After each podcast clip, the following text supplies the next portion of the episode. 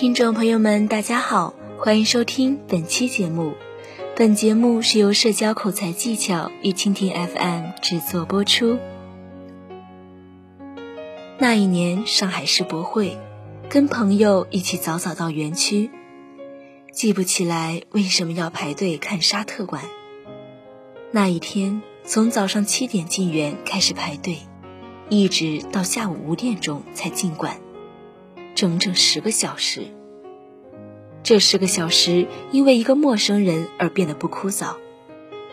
刚站到后档的队伍里，我们旁边是一个帅哥 M 先生，以前是特种兵，一直给我们讲他的故事。M 先生属于特别能聊天的那种人，把我和朋友逗得都忘记排队的枯燥了。八月的上海市外，跟着人流挪动十个小时。因为 M 先生这个陌生人的存在，变得好像不是那么难熬。当然，M 先生会让出他的小凳子给我和朋友轮流坐，也跟我们一起分享带的吃的和水。在放行的时候，也会用胳膊或是一小片空间，让我跟朋友不被人流挤倒。我们对这个陌生人最深的感激，还是来自于他陪我们说说话。十个小时，M 先生一直把聊天的氛围营造的轻松愉快，于是漫长的十个小时好像被折叠起来。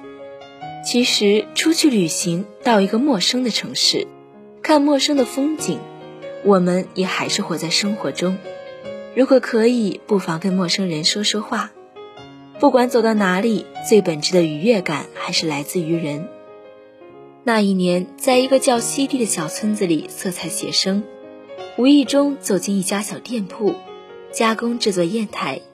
老板娘给我们讲砚的历史和发展，还教我们辨别石头。每次走的时候，并没有要求我们买，只是说明天再来玩。于是，去那家小店铺成了每天写生结束之后最有意思的事情。再早一点，我一个人去北京走走。一天下午，在天安门广场上，一个人坐着发呆。有一个人坐到了我的旁边，也是学生模样。秋天的傍晚，我们一起坐在人民英雄纪念碑前，天南海北的聊着，看着天空由蓝变灰，一直到我等的同学过来挥手说再见，好像朋友一样。小时候在五台山。休息时，妈妈和同行的一个阿姨聊起来，然后两家人一起结伴游玩，互相拍照，平添了不少乐趣。在路上会有跟我们一起同行的陌生人，不妨说说话，碰巧聊得来，就会多一份意外收获。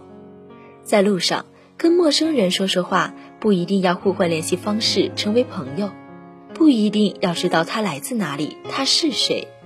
更不需要掏心掏肺互换衷肠，只是让旅行有趣一点。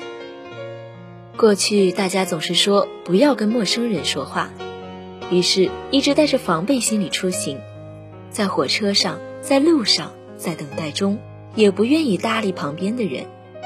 后来不小心跟陌生人说上了话，发现如果带上大脑，其实并没有那么多的不安全因素。能说上话的陌生人，也是彼此经过判断，有了初步的信任感才会多说。成熟的陌生人也会心照不宣的不问隐私，不提不该聊的话题，几句话下来也会找到一种默契。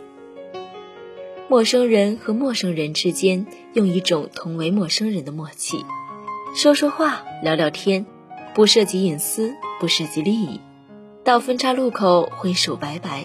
继续各自的旅行，这不失是一种刚刚好的陌生人友谊。在去昆明的飞机上，邻座的小男孩讲了大理旅行的攻略，提供了不少有用信息。再早一点，在从青岛到烟台的船上，同舱小妹妹碰巧特别聊得来，帮我暂时忘记了晕船。本科时候假期一个人回家，在火车上总是会碰到同路的陌生女生。然后互相照应，带着对彼此最基本的尊重，在避免彼此造成困扰的情况下，跟陌生人说话也没什么不好。这些人以后再也见不到，也不会互换联系方式。即便这样，在旅行的零碎时间里，不妨跟陌生人说说话，让旅途变得不那么冷清。这本身就是一种乐趣。一切人际交往都是从跟陌生人接触开始，学会跟陌生人相处，也有利于更好的跟熟人相处。现在大家都在谈论圈子，圈子里的人你能聊得来吗？未必。若不会跟人相处，不管是陌生人还是熟人，都会很容易把对方弄得不愉快。跟陌生人说话，因为彼此不了解，需要更多的判断能力和筛选信息的技巧。说不定情商低的硬伤会被陌生人慢慢医好。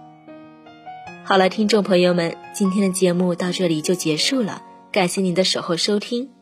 本节目是由蜻蜓 FM 制作播出。